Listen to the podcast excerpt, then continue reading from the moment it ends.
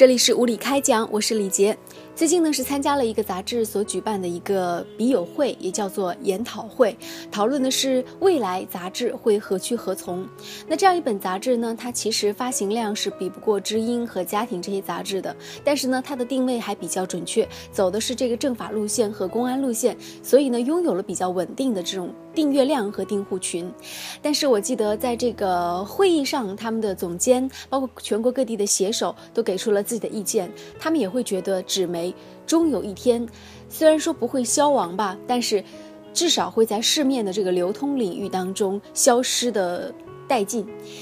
这样的说法并非是耸人听闻，因为呃，美国就曾经给出过预测，说在。二零四零年的时候，也许纸媒会消失，因为他们为什么会消失？因为他们缺乏了就是赖以生存的这种广告收入，它不能养活它的这种庞大的这种支出机构，所以它有可能会消失。而且呢，这个日本也曾经做出过预测，说纸媒也会在它可能预测的会更早一些，二零三零年左右也就会全面的崩塌。面对纸媒的崩塌，大家该怎么办呢？我们来关注一下网络上写手们的生存状态，也是非常的岌岌堪忧的。有一位作家，是一位呃湖北省的一个非常专业的一个公安派的作家，他在参加笔友会的时候，他说到一个很奇葩的现象，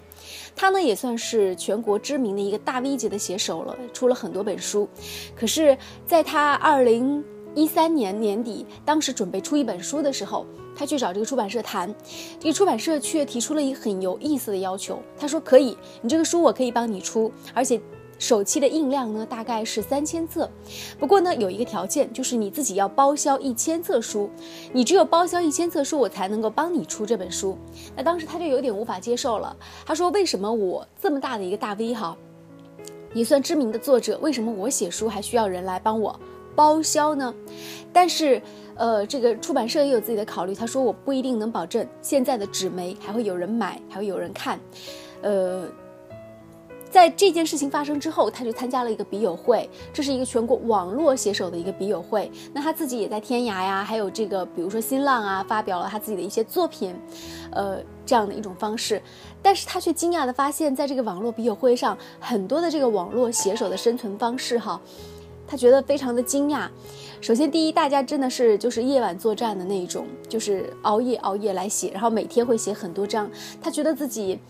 写了这么多年，算是非常勤奋了。可是他无法想象，现在的很多网络写手一天写五六千字、一两万字是怎么样写出来的。他不知道这个里面的字到底有多少水分。然后，第二是互相的称呼。以前在八十年代，很多作家诗人在开笔友会的时候，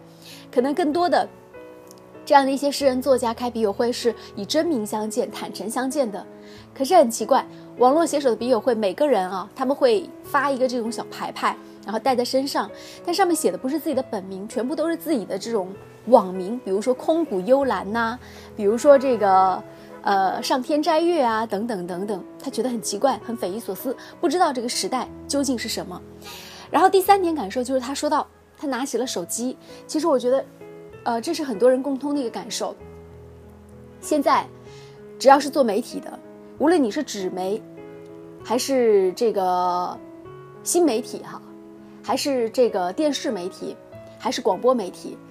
还是报纸等等，你通通要把你所有的一切内容转到这个手机上。为什么呢？因为现在只有这个手机才是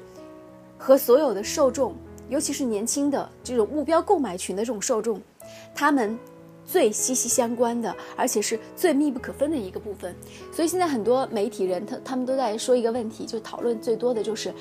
呃，怎么样让我们的媒体能够都转到这个小的手机上。我记得以前看过一个未来世界的电影，当时是说未来的人类可能会盯着一个大的这个屏幕来生活，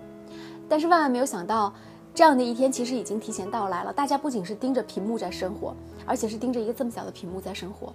可能很多人都没有想到这一点。这是手机发展所带来的这种实际的冲击。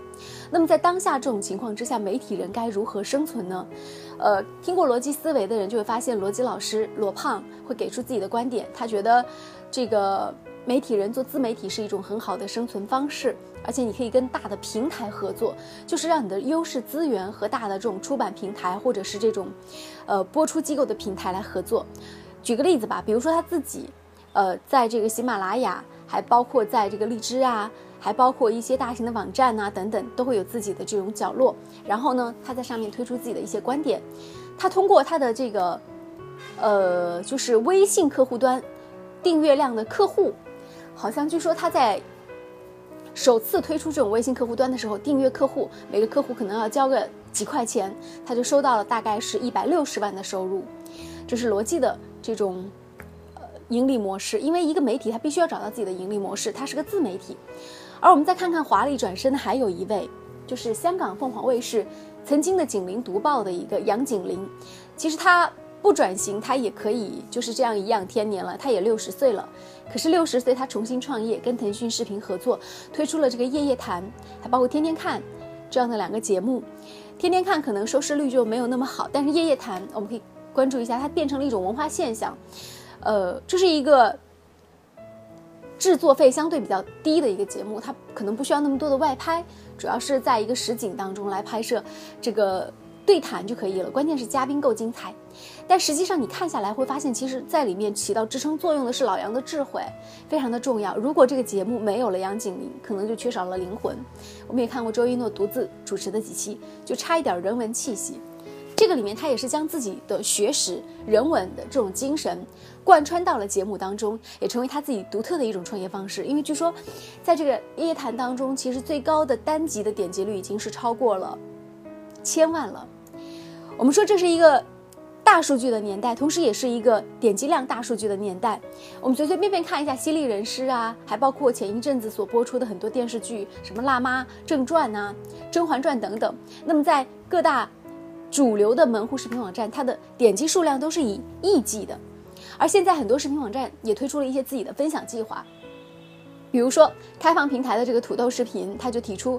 你可以跟他有一个签约，然后这个签约它是跟你来分享这种点击率的分成的，所以我们看到现在有一种生意做得很火，是什么呢？就是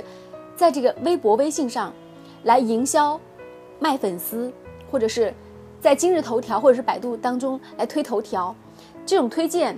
呃，我们看到现在就是推出一些活动是打折的，比如说你三块五可以让你的这个东西放到头条当中去显示一天等等，或者是你用更多的钱，比如说你整个花个呃一千块，你可以让你的这个节目在视频首页当中就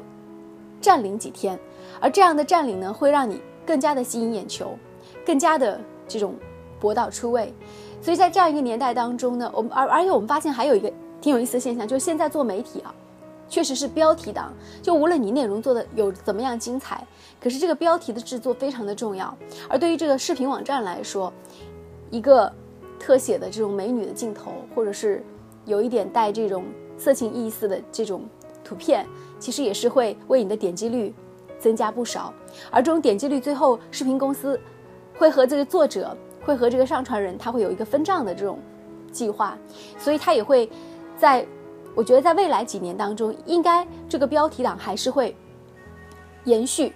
但这个标题党呢，它并不是一个持续之路，就是说，其实是像无论是自媒体还是这种新媒体，它做到最后，还是大家可能需要一个稳定的订货数量，这种订阅数量，还是在于你的内容持续更新的这种密度，还有你的这种内容是否有质量。为什么现在小说和逻辑思维会是整个的这个就是听书派的这种就是广播派的这种大 V 呢？就他们的订阅数量非常的多呢？还是在于他的节目，他所推出的这种自媒体的这种方式，他所生产的内容比较有质量，所以这也是未来的一个趋势和方向。那现在的这个网络互联网哈，我觉得尤其像土豆这种网站啊等等，它其实。有点就土豆走的有点像马云的这个道路，它也是鱼目混杂，什么样的视频啊都在里面，什么样的东西你可以在里面找得到。但为什么现在土豆的整体的收益，或者说整体的这个用户的点击率，它可能在一段时期之内，就同样一部电视剧吧，它不如腾讯视频呢？也在于说，其实。